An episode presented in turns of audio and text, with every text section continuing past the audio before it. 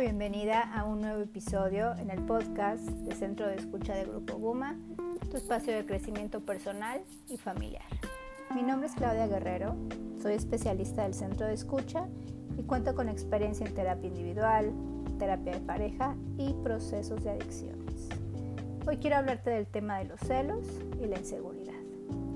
Podemos empezar preguntándonos qué son los celos. La mayoría de nosotros ha experimentado celos en algún momento. Sabemos identificar los celos cuando aparecen en nosotros y usualmente podemos notar cuando alguien más experimenta celos basado en sus acciones. Pero, ¿qué son los celos? Los celos son en primer lugar una emoción. Se trata de pensamientos, sentimientos de inseguridad, miedo, preocupación y ansiedad con respecto a una pérdida anticipada de estatus o de algo de gran valor personal, particularmente en referencia a una conexión humana. La condición para que existan los celos en una relación amorosa es que en la pareja existe una relación de confianza. Toda situación de celos está compuesta por un individuo celoso, su pareja y un tercero que se percibe como rival.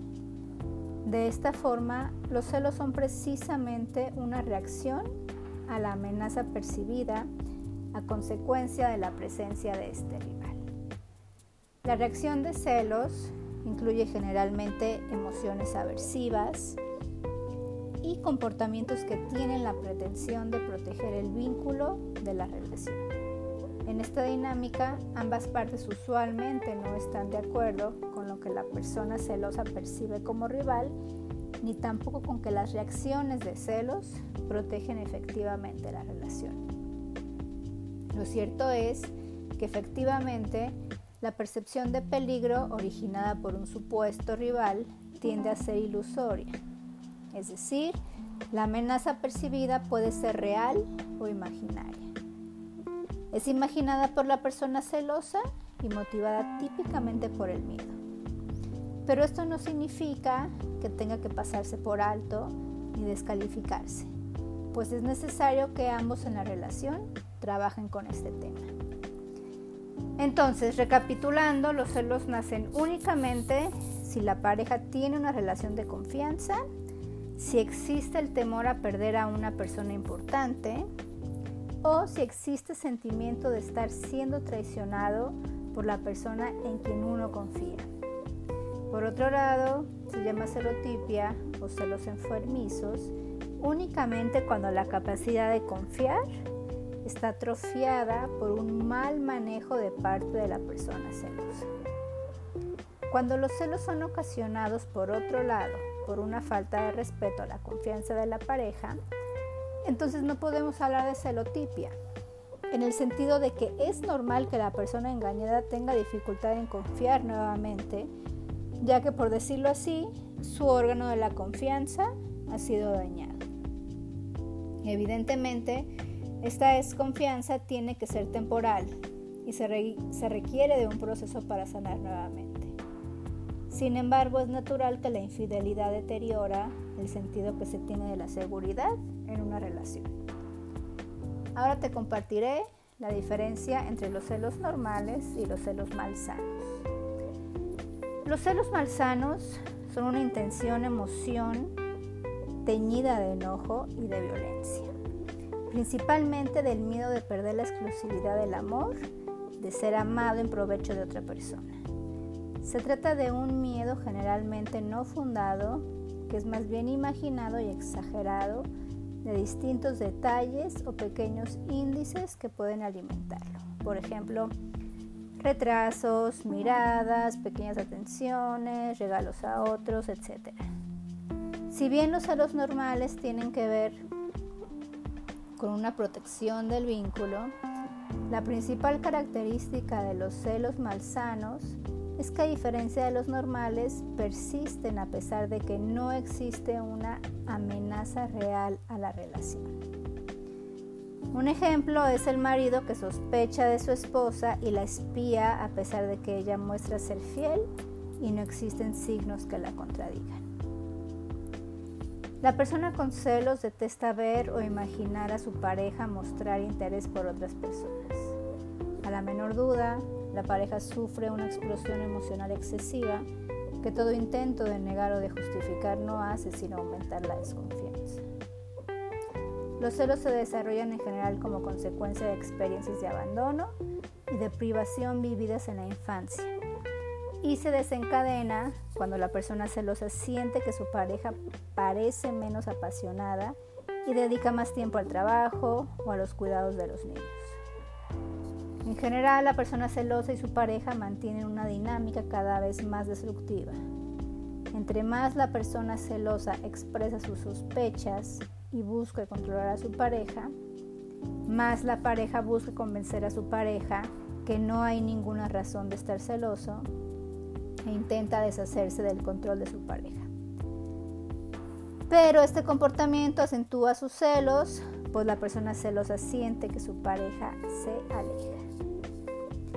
Continuaremos con los síntomas y los signos de los celos. La persona celosa tiende a ser celosa de los amigos del mismo sexo o del sexo opuesto, del equipo de trabajo, de un desconocido en la calle o en cualquier sitio, de toda actividad social o incluso de sus propios hijos. A continuación te menciono los principales signos de una celotipia. Número 1. La verificación.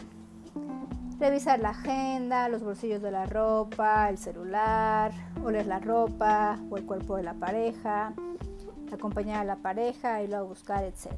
Número 2. Cuestionamiento. Son interrogaciones, poner a prueba la veracidad de lo dicho, escenas, discusiones más o menos violentas, cuestionamientos de dónde está, con quién está, etc. Número 3, la inhibición, que es no hacer nada si no está la pareja. Número 4, posesión.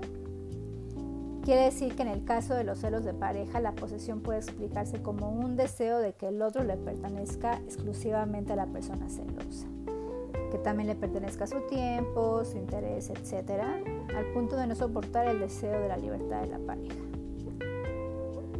Número 5. La idealización del otro. Esto es, la persona celosa tiende a idealizar a su pareja y es una de las causas de los celos. Esta idealización conduce a la certeza de que la pareja es deseada por todos los demás y por consecuencia se genera una desconfianza. Y por último, la proyección, que consiste en la proyección de fantasmas o deseos propios a la pareja de ser infiel y convencerse que su pareja es quien tiene esos deseos. También te comparto algunas de las causas de los celos, ya que hemos visto que los celos malsanos tienen que ver con una desconfianza no fundamentada y podemos preguntarnos, ¿por qué alguien elegiría sufrir los terribles padecimientos de los celos si no existe realmente fundamentos para ello en la realidad? respuesta es que a través de los celos, la persona está tratando de resolver un asunto no resuelto que viene arrastrando de la infancia y que la relación misma lo fuerza a atender el problema. Es posible afirmar también que las personas no se involucran en un determinado tipo de relación por casualidad. La atracción que existe entre dos personas tiene que ver no solo con aspectos positivos de cada uno, como inteligencia, talento, belleza, etc., sino también con aspectos obscuros, es decir, con problemas no resueltos que cada uno trae consigo de su propia historia inconscientemente. Esto hace que dos personas se junten y forma parte de lo que debemos entender por amor, entre comillas. Una relación amorosa importante no solo va a consistir en momentos agradables también tiene que ver con lo que podría llamarse demonios que surgen a la superficie. Cada uno a través de la relación va a forzar al otro a atender estos problemas no resueltos que de otra manera no se atenderán. Desde este punto de vista, la definición del amor también supone un reto. Esta exigencia de superar asuntos pendientes, cicatrizar heridas abiertas y crecer a nivel personal y en lo posible juntos. Así, por ejemplo, los celos pueden ser consecuencia de haber elegido a una persona que es probable que nos haga sentir celos. pues es muy sociable, tiene muchos amigos, amigas o incluso es muy coqueto. Esto quiere decir que de alguna manera cuando surge el problema de celos malsanos en una relación, es importante que ambos acudan a terapia y analicen a fondo de dónde proviene este problema que lo supera. Algunas de las causas que dan lugar a los celos son Número uno, inseguridad personal. Número dos, temor a resultar desprestigiado o herido. Número tres, debilidad de la relación. Número cuatro, sentirse excluido y dejado de lado. Estos últimos tres se relacionan con la dinámica de una situación o relación específicas. No son características de una personalidad, como la inseguridad. Por último, algo importante para poder pensar que los celos son un tema a tratar, es que los celos muchas veces pueden ocasionar muchas dificultades en una pareja, incluso llevarla a desintegrarse, a romper la confianza. Y en este sentido es recomendable tratar la celotipia en terapia de pareja y también se refuerza con un trabajo de terapia individual. Antes de terminar, te invito a escuchar y compartir los episodios de este podcast. Recuerda que contamos con uno cada semana. También recuerda que no estás solo ni sola, puedes llamarnos o enviar un mensaje al celular 33 16 04 1406, nuestra línea de escucha que se encuentra disponible para ti todos los días de la semana en un horario de 11 de la mañana a 10 de la noche. Por hoy me despido agradeciendo el compartir estos minutos contigo. Nombre es Claudia Guerrero y te dejo mi celular para resolver tus dudas. 3310 98 37 28. Y recuerda que en el centro de escucha de Grupo Guma contamos con especialistas que pueden brindarte orientación y apoyo emocional para una mejor calidad de vida. Gracias.